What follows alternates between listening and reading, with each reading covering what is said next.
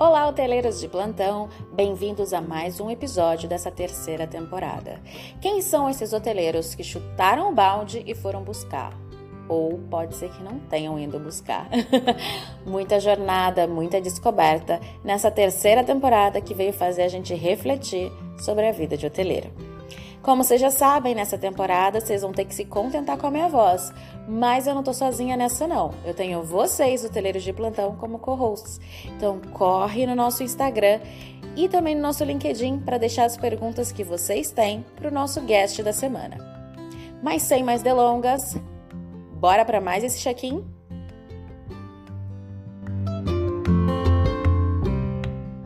Hoteleiros de plantão, Chegando aqui com a nossa segunda guest dessa temporada ultra mega master interessante. Quantos baldes a gente não chuta na vida, mas aqui vai ser sobre hotelaria. E a minha guest, que é uma guest que é muito especial para mim, porque é minha astróloga, gente, vou deixar o contato dela, procurem ela, que é maravilhosa, é quase uma psicóloga na astrologia. Mas é, não é só por isso que ela é especial, e eu vou fazer essa introdução que eu preparei para ela, e vocês vão entender um pouquinho do porquê que ela é. Ela é uma eterna reconhecedora de si mesma, com experiências dentro e fora do Brasil, dentro e fora de si. Teve experiência no setor de evento, no setor de aviação, na hotelaria, mas sempre aberta ao novo, disposta a revisar, redirecionar, redescobrir. Vê sempre o lado positivo, as potencialidades. E é esse olhar que descobre hoje, busca hoje de tantas pessoas verem as suas próprias potencialidades. Bem-vinda, Alessandra Silveira.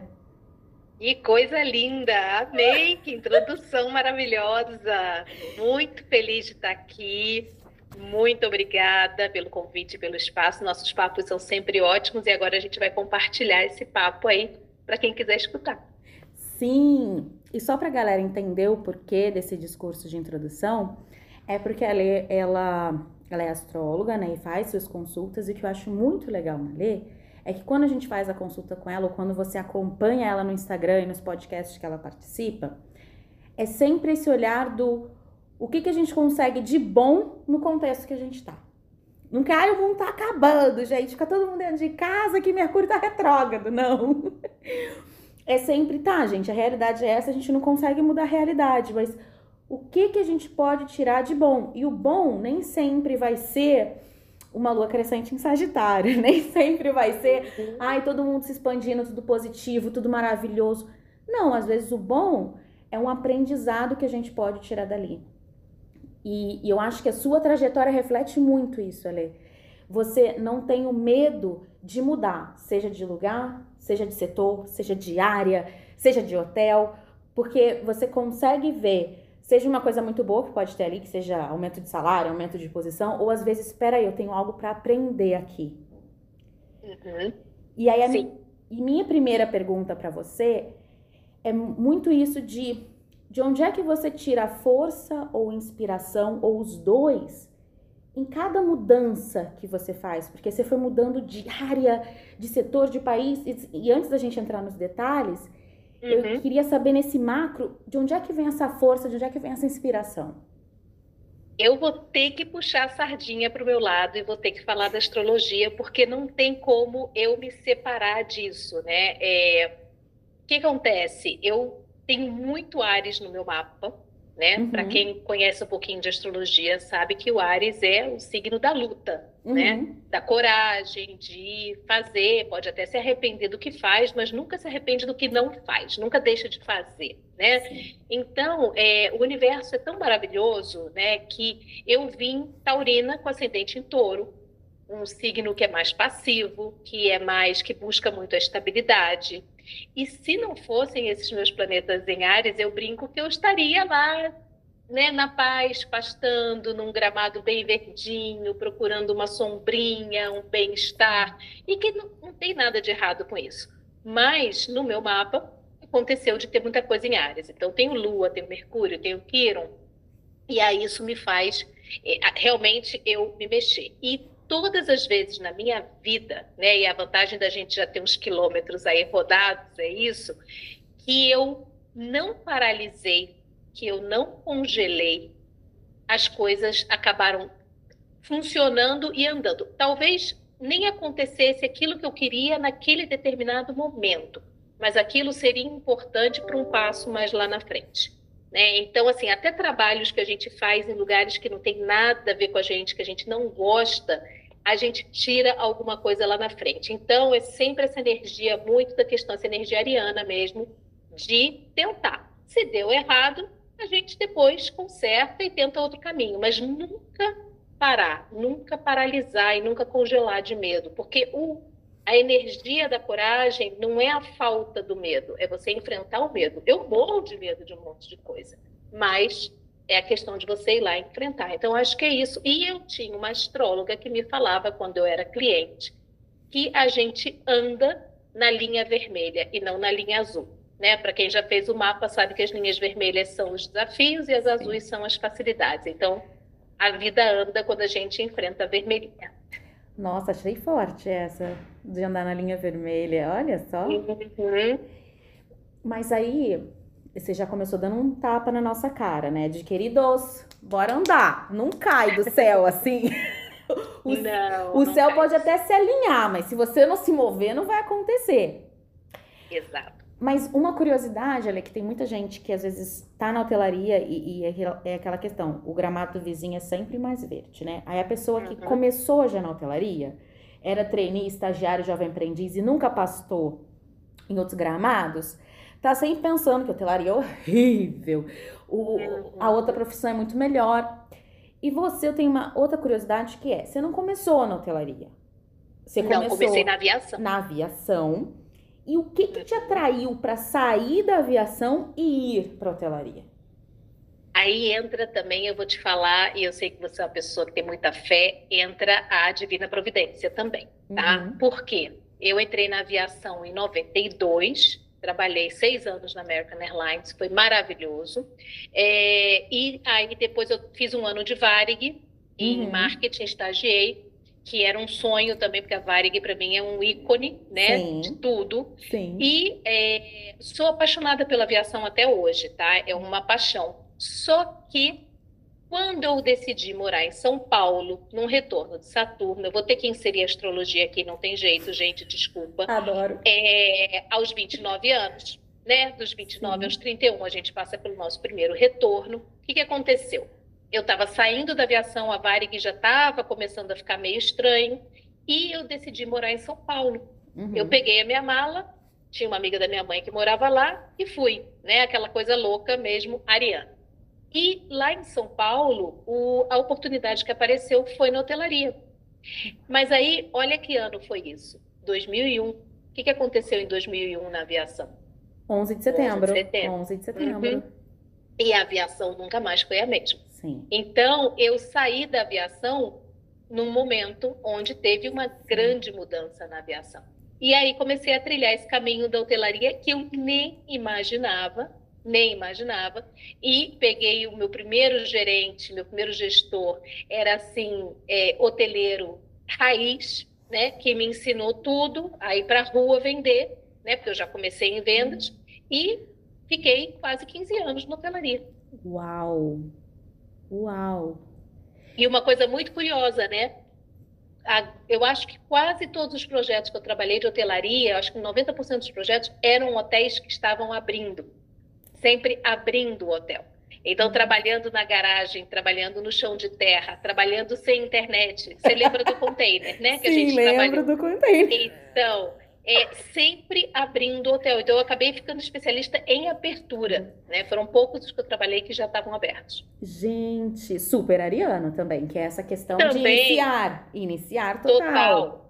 Total. Gente, mas aí, Ele, uma parte que eu queria até tirar a dúvida, né? Em São Paulo, você entra na hotelaria. Na. De São Paulo, é quando você tem, estando em São Paulo, que você tem a oportunidade de ir para Costa Rica. Co- como é que funcionou essa saída?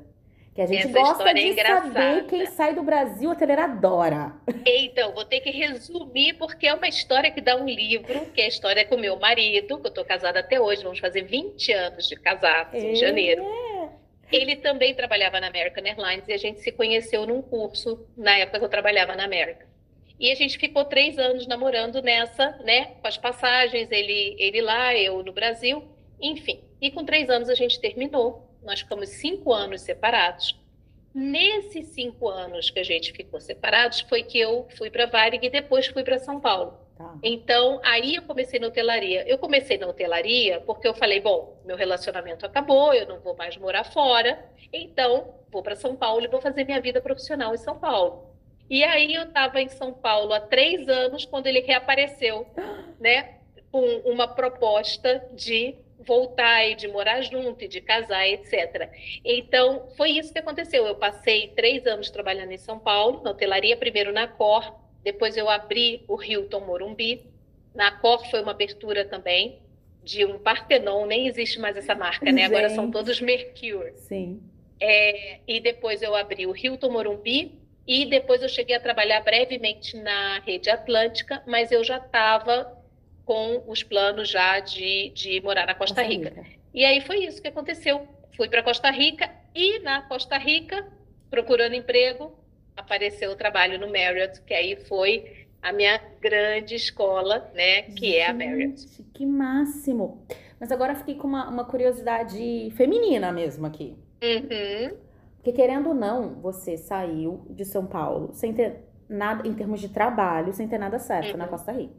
Sim. Que coragem! eu admito que eu não tenho esse trabalho ainda, Senhor. Vou, vou, vou ter esse um dia. Mas assim, é, que, que, que te deu essa, essa coragem e, e, essa confiança também, né, na pessoa, no seu marido, que na época uhum. ainda não era, né? Pra você, vou largar tudo, vou largar meu país, vou largar meu emprego, vou largar minha família, todo mundo. E vou pra Costa Rica. Uhum. Bom, importante ressaltar que o Fernando é capricorniano. Então, quando ele voltou na minha vida, ele já tinha tudo mais ou menos planejado, ou pelo menos ele achava, né? Planilhas. Então ele estava, ele já tinha saído do turismo, ele já estava numa empresa, né, num trabalho mais estável. Então ele se sentiu seguro para fazer a proposta para eu ir para lá. Porque quando a gente estava namorando lá atrás, nos três anos lá atrás, eu falei, eu vou largar tudo, aquela coisa, minha mulher apaixonada, eu vou largar tudo, eu vou para aí. Ele falou, não, porque aí ele, capricorniano, né, não vai dar certo. Porque você não se formou, eu não me formei, você vai pegar um subemprego aqui, não vai dar certo. Então, a gente precisou desses cinco anos, né, separados, para amadurecer a ideia. E aí, por sorte, a gente ainda estava, né, os dois aí sozinhos. E aí a gente decidiu começar pela Costa Rica, porque a situação econômica na Costa Rica, na época, era melhor uhum. do que a do Brasil, e ele já tinha essa questão mais estável e eu estava né, nessa questão ainda turismo e tudo. Então, a gente decidiu começar por lá. Gente, dá, dá filme isso aí, da Netflix. Dá, dá. Eu já tô, já tô começando a escrever umas linhas. Já. Gosto, Uma amiga sim. escritora já me incentivou a. Escreva! Eu, eu sou mais do livro do que da série, desculpa, gente. Então... então, mas é porque tem umas situações muito engraçadas que eu só consigo ver em série, sabe? Ah, é muito legal o livro, mas tem umas coisas engraçadas que eu acho que envolve muita viagem, né? Porque Verdade. a gente tinha as passagens, então é muito bacana, né? Dá uma história bacana mesmo. Gente, Netflix vem aí. E aí, deixa eu aproveitar para fazer uma outra pergunta, Lê. Você já tinha trabalhado em hotelaria em São uhum. Paulo e teve essa uhum. Na Costa Rica. Você sentiu diferença no dia a dia, no realmente a questão cultural, ela interfere clima, interfere cliente, entrega do serviço? Você sentiu essa diferença? Sim, e aí tem uma história muito engraçada, muito engraçada que é assim. Quando é, eu vi o anúncio no jornal, né? Ainda tinha ainda os classificados do jornal. Aí eu abri o jornal, estava lá, Merit contrata Aí era vendas, eu já tinha experiência, mas olha que interessante, a Marriott estava com três hotéis no país. Uhum. Agora tem, acho que, mais de dez, mas tinha três naquela época. Eles precisavam de alguém com experiência em cluster, né, em mais de um hotel. E na Cor, na época que eu trabalhei na Cor, eram 125 hotéis no Brasil.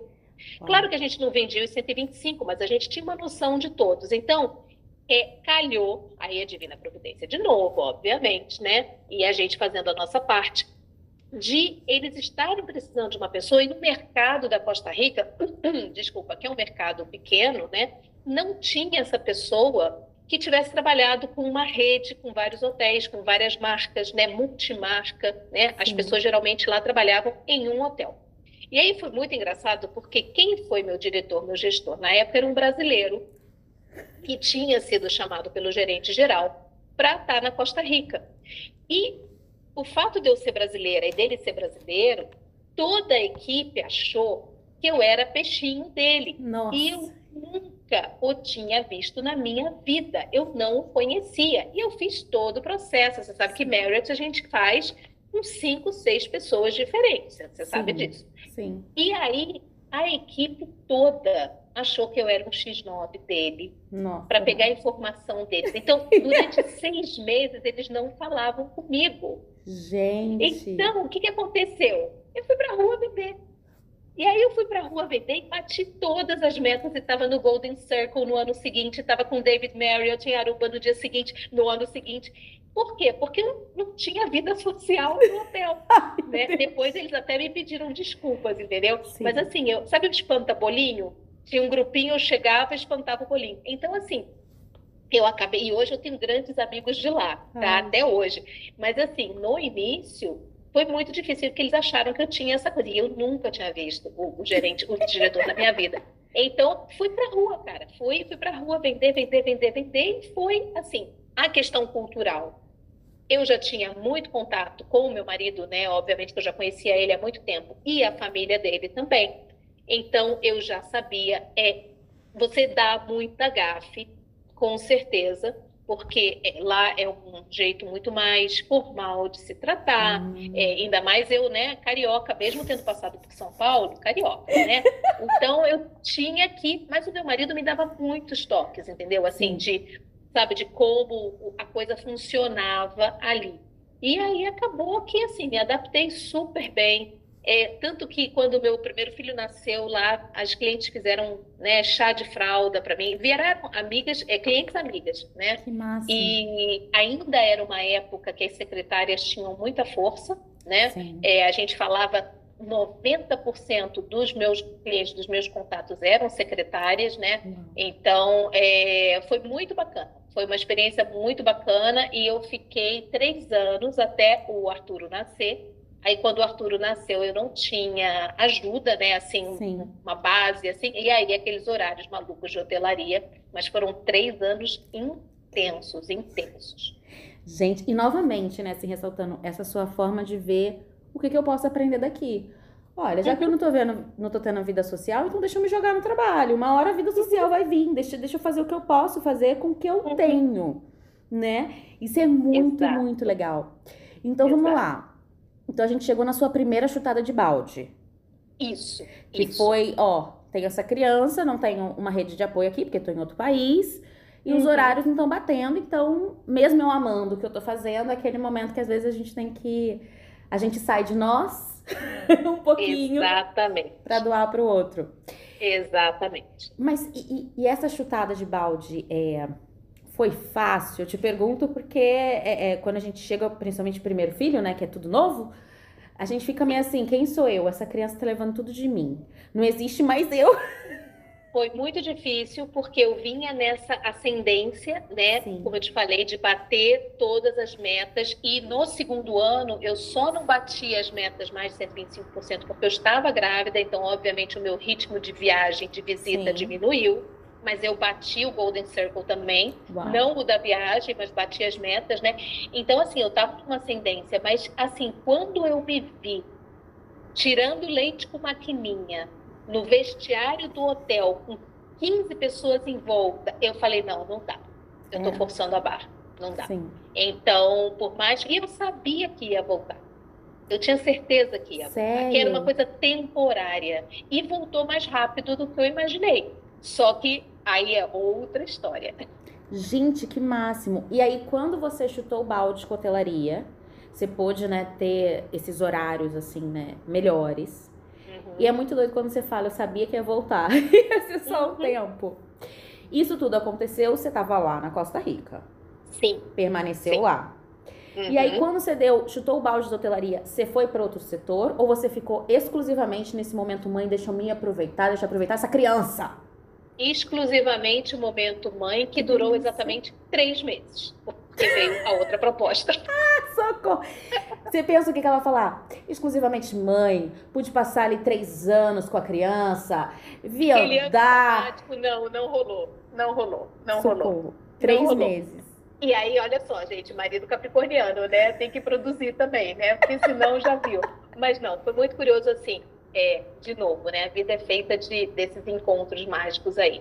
Eu estava saindo do Marriott da minha rescisão uhum. e, na, e no estacionamento encontrei com uma diretora de operações, que tinha sido diretora de operações, que eu me dava muito bem com ela, e que você sabe que eu sou de vendas, mas eu sou aquela vendedora que me dou bem com operação, você Sim, sabe disso. Sei né? bem. Não sou a vendedora Adoro. que passo, que passo direto com o nariz em pé.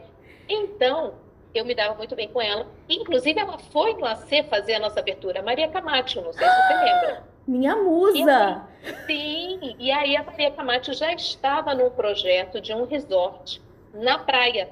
Ok. Né? E aí ela falou: Você está saindo? Eu falei: Estou saindo. Ela falou: Olha, eu estou nesse projeto, resort. Quem sabe daqui a uns meses, né? Quando você já. Eu expliquei a questão do Arturo, pequenininho e tudo. Resumo da ópera: quando o Arturo estava com nove meses, ela conseguiu não só uma entrevista para mim no resort, como também para o meu marido em RH. Gente, que massa. Pegamos o gato, a criança de nove meses botamos tudo na mala dentro do carro e fomos para a praia. Mas Gente. assim, pensa num local tipo, sei lá, Búzios há 30 anos atrás, assim, um paraíso. Gente, que né? máximo. Né? Pouquíssima estrutura, mas fomos naquela, fomos é. ver. Gente. Vamos ver o que acontecia. Vamos ver o que acontecia. E aí a gente ficou, a Maria se casou, foi para Londres, né? Uhum. E aí a gente ficou um tempo a mais depois que a Maria saiu só que veio a crise de 2008. Isso aí a gente está falando de 2008 a 2010. Isso. E a Costa Rica é muito dependente dos Estados Unidos. Né? E aí, depois, inclusive, da crise de 2008, eles até começaram a diversificar mais, porque, assim, o verão de 2009 eles ainda conseguiram manter, mas depois caiu. Tipo Rio 2016, logo depois Sim. das Olimpíadas, uhum. algo parecido, entendeu? Nossa. E aí a gente voltou para a capital e aí eh, o Fernando saiu da outra, voltou para a área que ele estava, que era uhum. na IBM.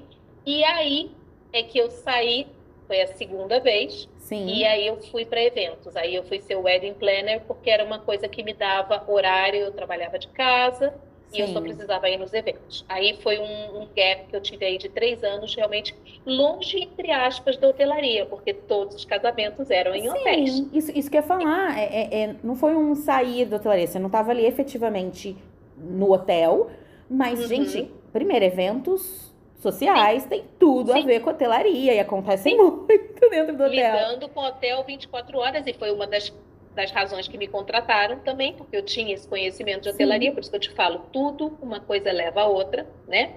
Sempre.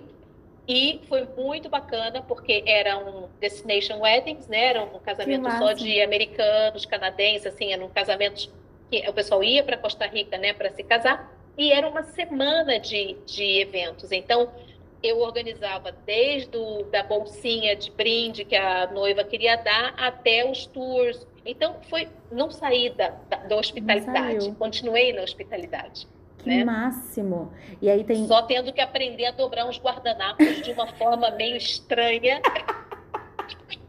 e aguentar as bridezillas, né? Porque. Sim. É. O Mas dia às vezes bem. é estressante, né? Para as brides. Sim. Mas pagava muito bem. Adoro.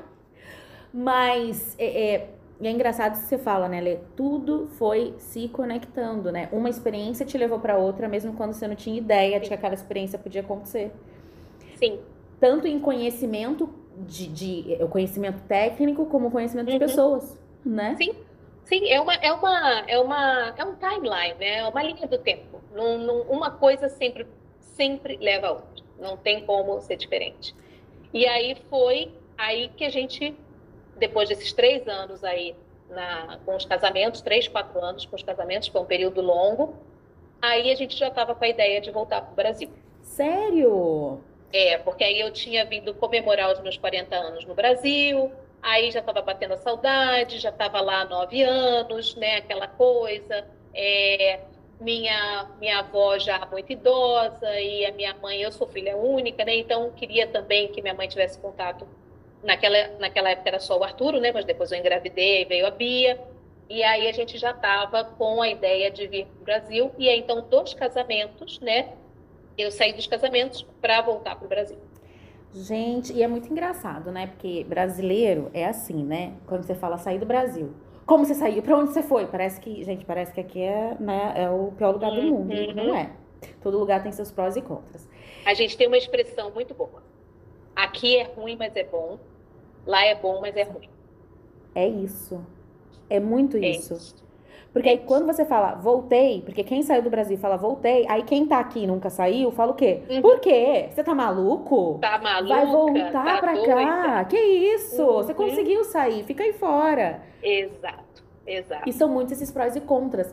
E aí vem cá, agora eu fiquei com uma curiosidade, assim, curiosidade de mãe, tá? Desculpa aí, uhum. parênteses pras mães. Seu filho nasceu lá, foi criado Sim. lá. E voltou uhum. pra cá, o quê? Voltou não, né? Veio pra cá, porque ele nasceu com lá. seis anos como foi vocês você se reacostumando, porque você estava fora já há um tempo, querendo ou não, né? Uhum. Sai ali da, da rotina e tendo que ensinar para ele como se acostumar com essa nova cultura. É, é, é, muito, é muito interessante isso, porque eu sempre falava com ele em português. Ok. Lá. Isso tá? já ajudou. Tá. Isso, me, isso foi alguém que me deu essa dica, eu não me lembro quem. Falou: olha, não deixa de falar com ele no, idioma, no seu idioma. Tá? Hum. Porque, por mais que o pai fale português, ele fala com sotaque. Você fala o português correto. Sim. E então ele me respondia em espanhol, mas ele entendia e entrando, né? Quando a gente veio para cá, como ele estava em idade de alfabetização, okay. a gente fez ele repetir o ano, porque ele já estava adiantado. Perfeito. Então ele tinha acabado de se alfabetizar em espanhol. Uhum. E ele chegando aqui se alfabetizou em português. E é um menino esperto, né? Então, assim, pegou foram talvez assim semanas de dificuldade, talvez um pouquinho, mas pegou e hoje em dia ele fala totalmente sem sotaque. Agora, hoje em dia ele fala espanhol com sotaque, né? Mas e, e assim foi muito interessante o processo porque ele lá ele ficou seis anos como filho único, né? Minha filha Sim. só nasceu quando ele tinha seis anos. E aí ela nasceu lá também. A gente veio com ela para cá com quatro meses no avião. Ai, meu Deus. Maluquices, as maluquices. E aí, ela, é, ele, na verdade, lá era neto, o neto mais novinho, os irmãos do Fernando são bem mais velhos, então os primos eram bem mais velhos. Então, ele era muito super protegido. E eu falei, eu tenho que jogar esse menino no mundo. Porque quando eu vi o mapa, né, eu falei, não, eu tenho que jogar esse menino no mundo, né? E aí a gente saiu daquele mundinho perfeitinho, de casinha de condomínio, de brincar na rua e tudo, e joguei ele em Copacabana, Ai. véspera de Copa do Mundo e Olimpíadas. Coitado. Mas foi importante. Foi, foi importante. Até hoje em dia a gente conversa e ele reconhece. Foi importante. Porque ele, se ele tivesse ficado lá, ele ia ficar muito conchinho. E aqui ele se abriu. Entendeu? Na é. base da porrada, né? Vai se abrir. O Brasil é assim, né?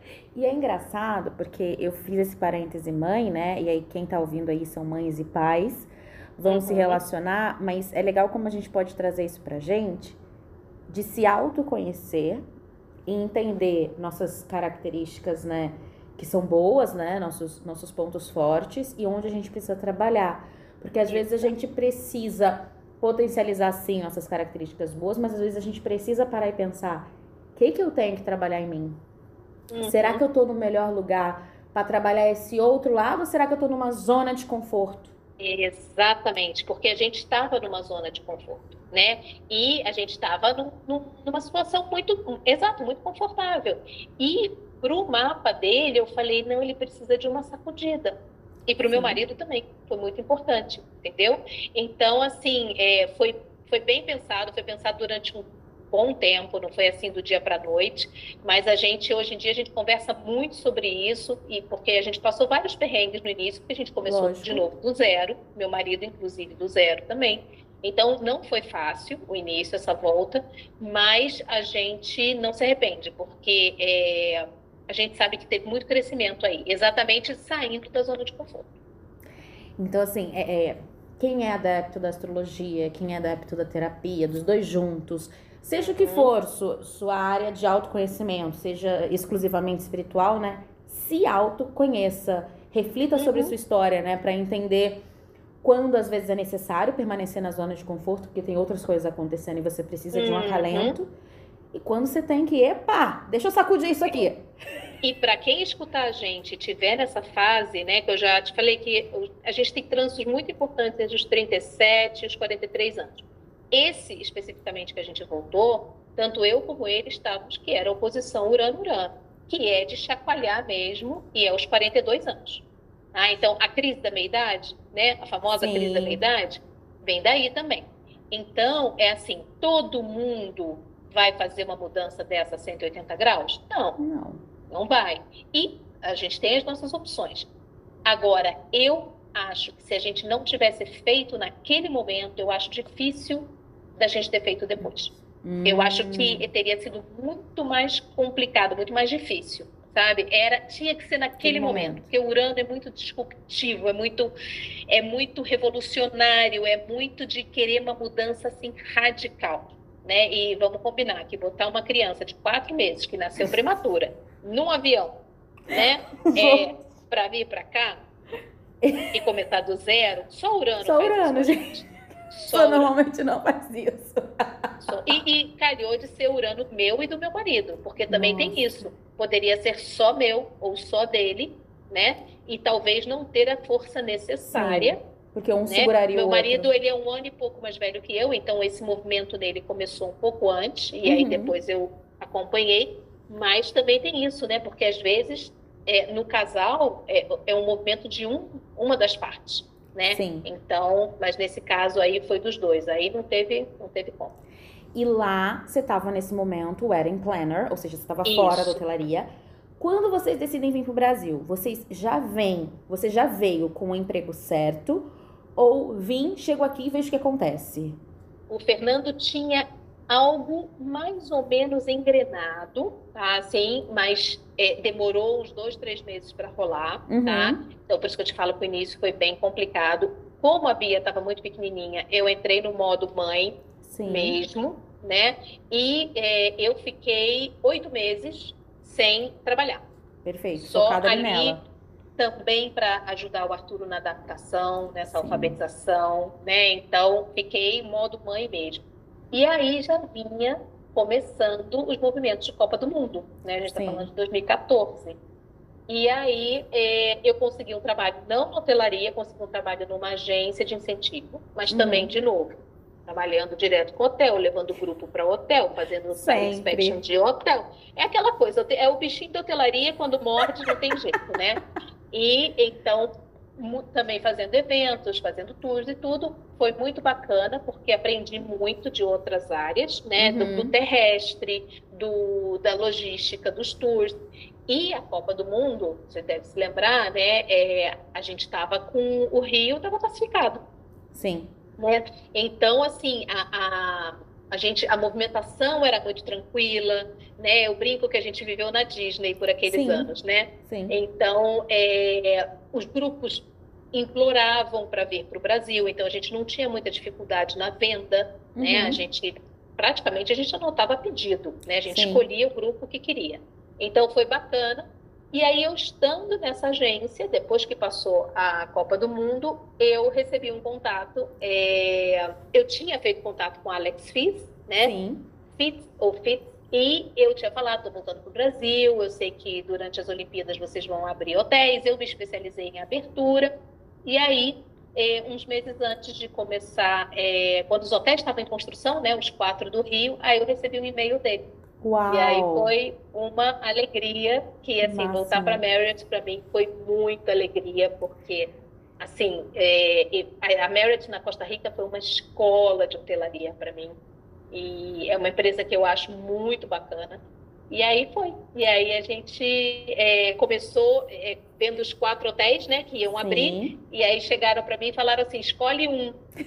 Aí eu escolhi o Porto Maravilha, aquele que ninguém queria, e eu queria, desde a primeira vez que eu tinha ido lá, é, foi o que mais bateu comigo. E, e aí foi isso. E aí a gente se, foi onde a gente se conheceu. Foi onde a gente se conheceu. E eu, eu admito que eu ainda sou, né? Hoje em dia ele tá lá fechado, mas eu sou apaixonada pelo projeto daquele hotel, né? Uhum. Que foi idealizado para ali, se toda a área tivesse também seguido com os projetos da área, o que poderia ter se tornado. Sim, o que poderia ter sido, né? Eu, eu sinto Sim. uma certa melancolia quando eu passo ali e vejo ali fechado, procuro nem olhar muito. Mas É. porque eu me lembro da primeira vez que eu, que eu cheguei nele, né? A gente estava com os, os diretores da Marriott de fora, eu e a Carolina, e a gente subiu naquele elevadorzinho de obra Sim. por fora do prédio, Nossa. até lá em cima na cobertura para ver tudo, assim.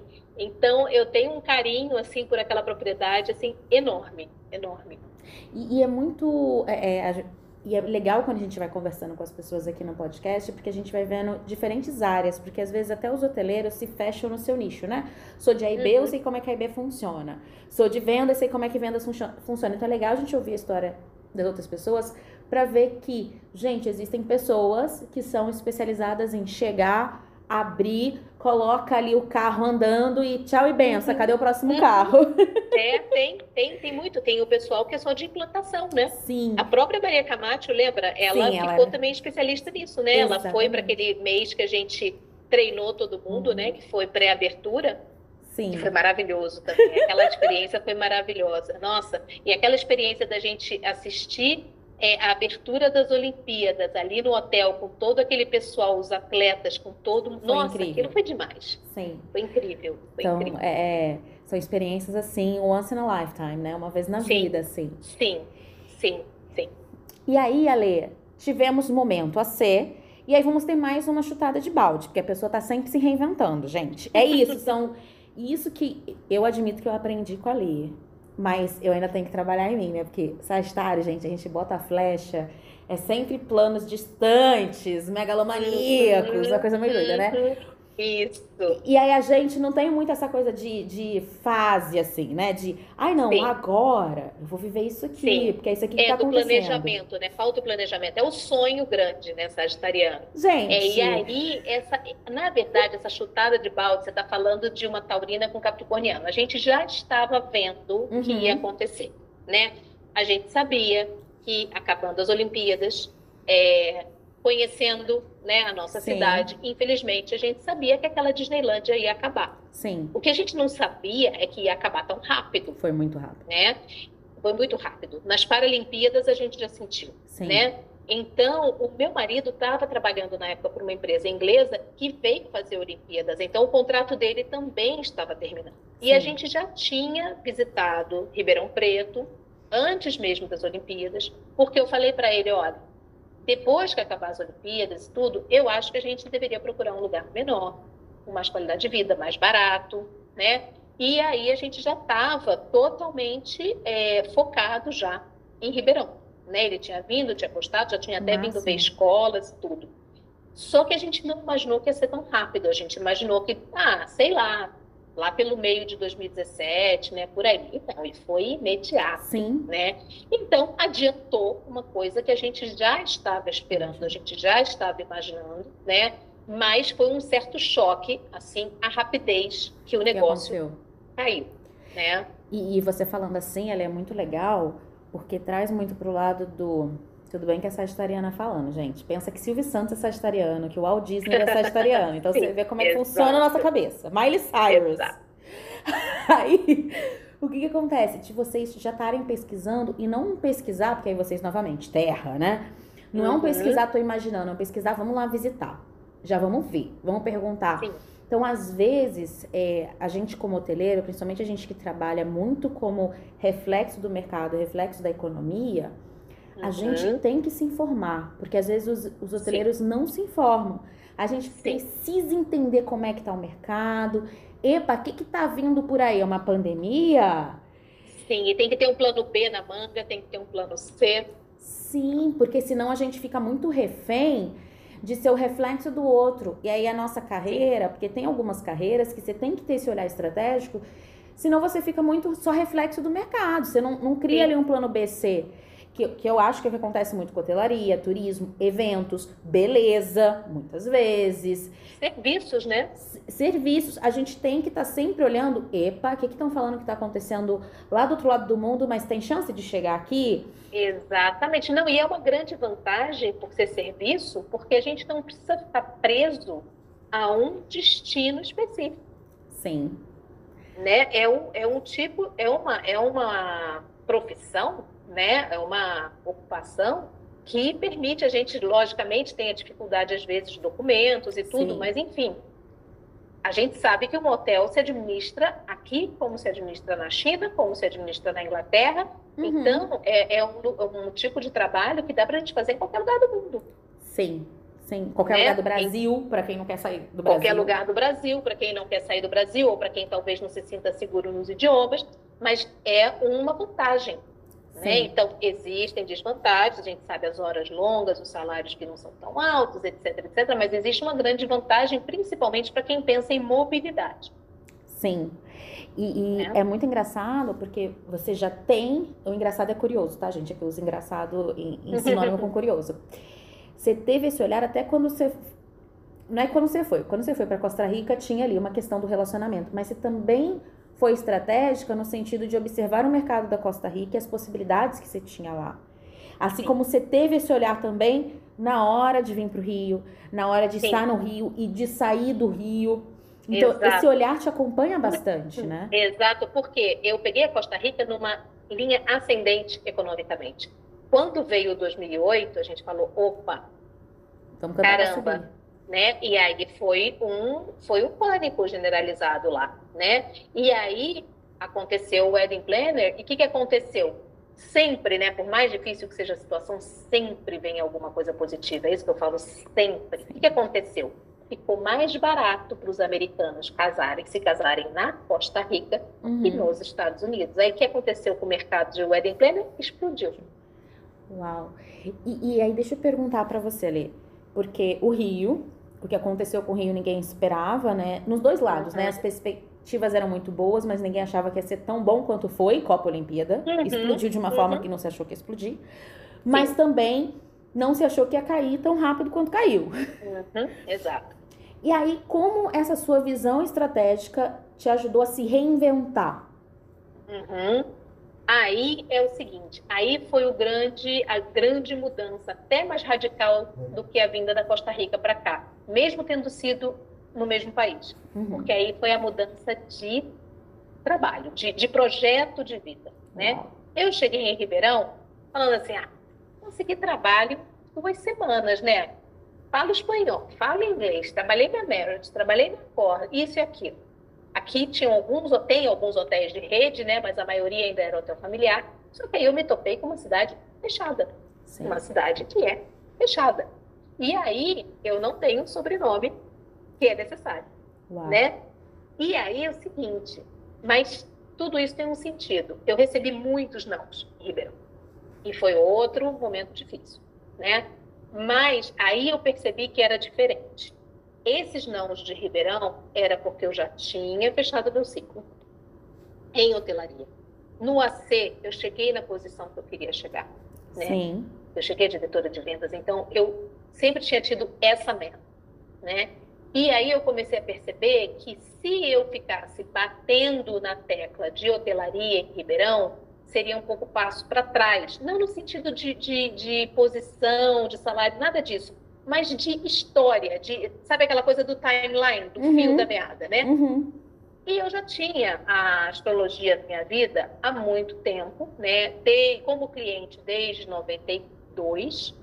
Mas em 2009, no, quando eu saí do resort e comecei a ser wedding planner, eu comecei a me profissionalizar. Aí foi um outro trânsito também que aconteceu é, no meu mapa e eu comecei autodidata. Só que eu não me assumia astróloga, mas eu estudava, lia, ia profundo, fazia mapas de pessoas conhecidas, não cobrava, né? E quando eu voltei para o Brasil, mesmo tendo feito os grandes eventos, né, Copa e Olimpíada, eu voltei para o grêmio da astrologia. Então, eu ia em todos os congressos, eu ia em todas as palestras, tudo era presencial ainda, Rio, São Paulo. E aí eu fui me, aprof... fui me aprofundando. E quando eu comecei a receber um não atrás do outro aqui em Ribeirão, eu falei, existe uma razão para isso. Eu acho que chegou o momento realmente de eu parar de é, encarar a astrologia como uma coisa paralela uhum. para ela ser o principal da minha vida. E foi o que aconteceu. E aí isso aconteceu que eu realmente, que eu ainda fiquei tentando trabalhos aqui em Ribeirão, né? Mas que eu realmente percebi isso foi 2019.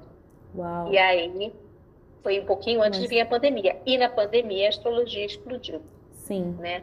Explodiu. E é, a, nesse meio tempo também chegou a aromaterapia na minha vida. Os óleos essenciais chegaram no final de 2018. Uhum.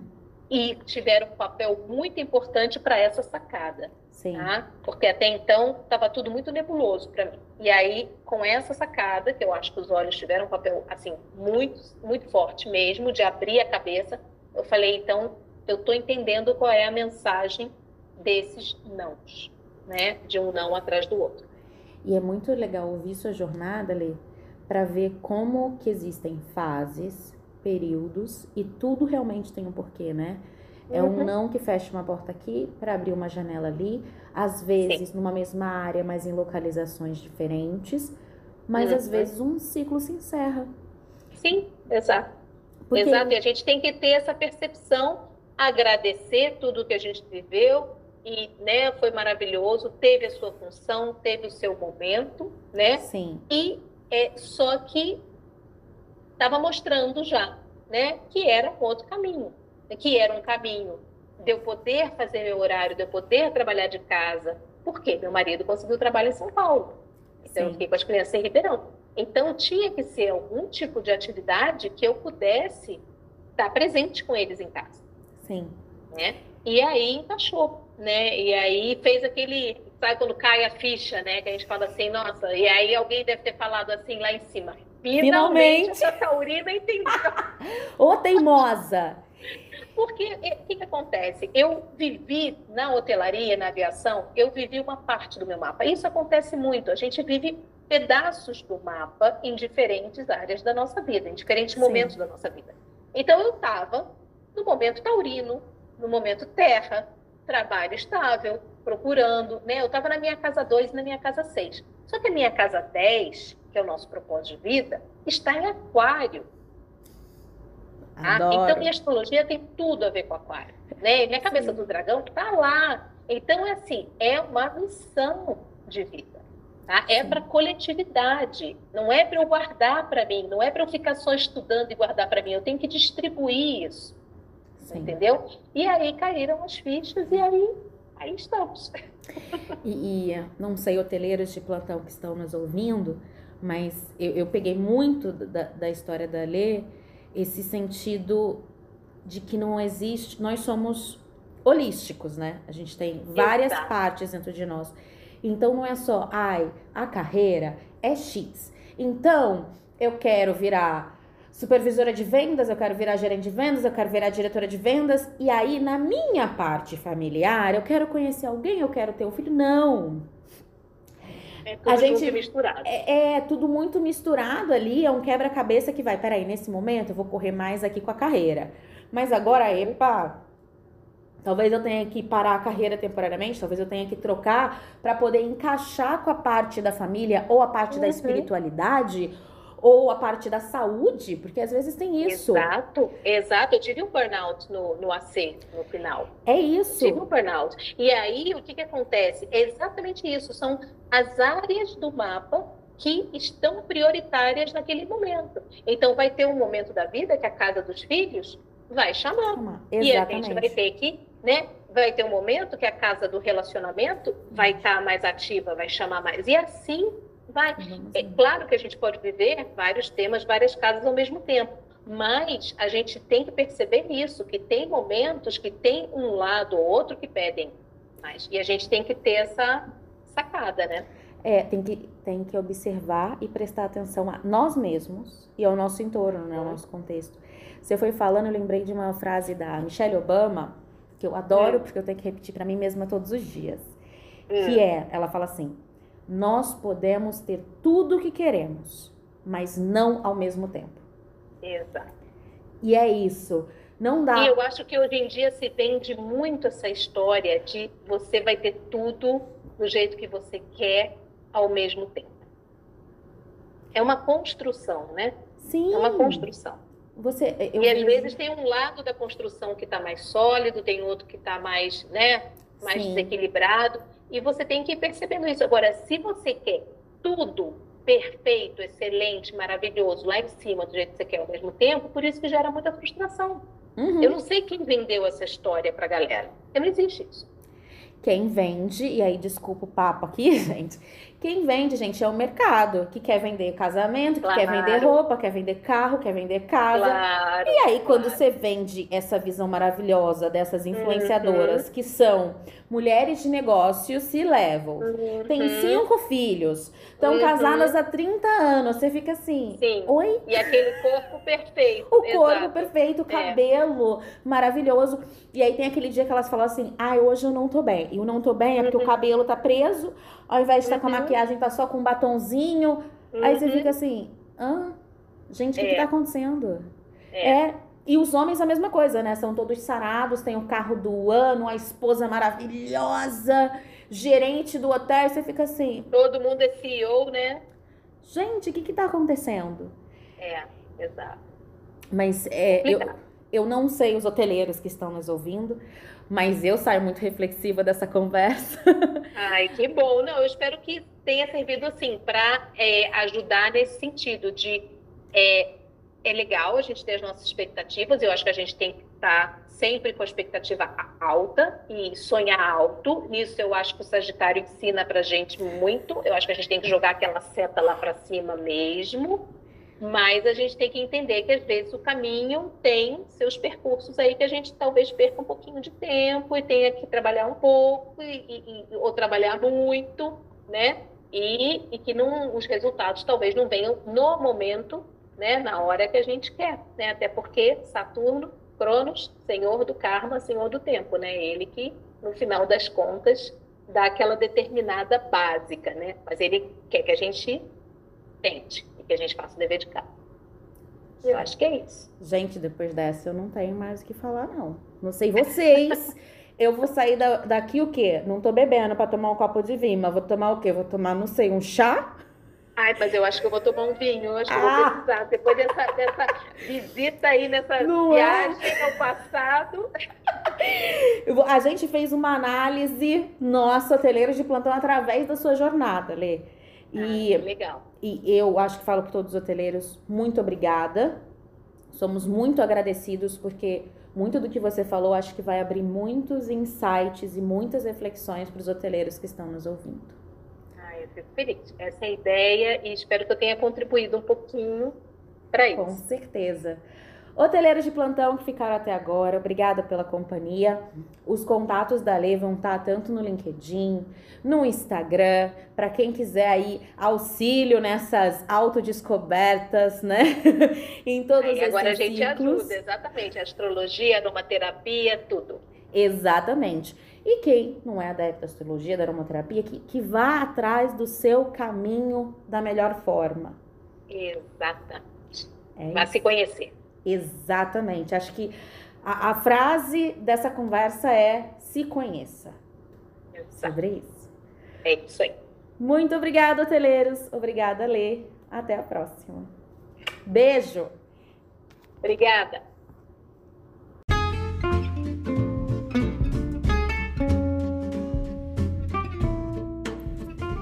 E essa foi mais uma chutada de balde da nossa terceira temporada. E aí, deu para refletir com o nosso guest? Aposto que sim. Então já corre no nosso Instagram e deixa aquele comentário, aquela curtida e ah, aqui na sua plataforma digital que você está ouvindo gente também, deixa aquela curtida, dá aquele biscoito e aquele bop pra gente, né? Ah, LinkedIn também. Fica com a gente em todas as plataformas. Nos vemos no próximo episódio.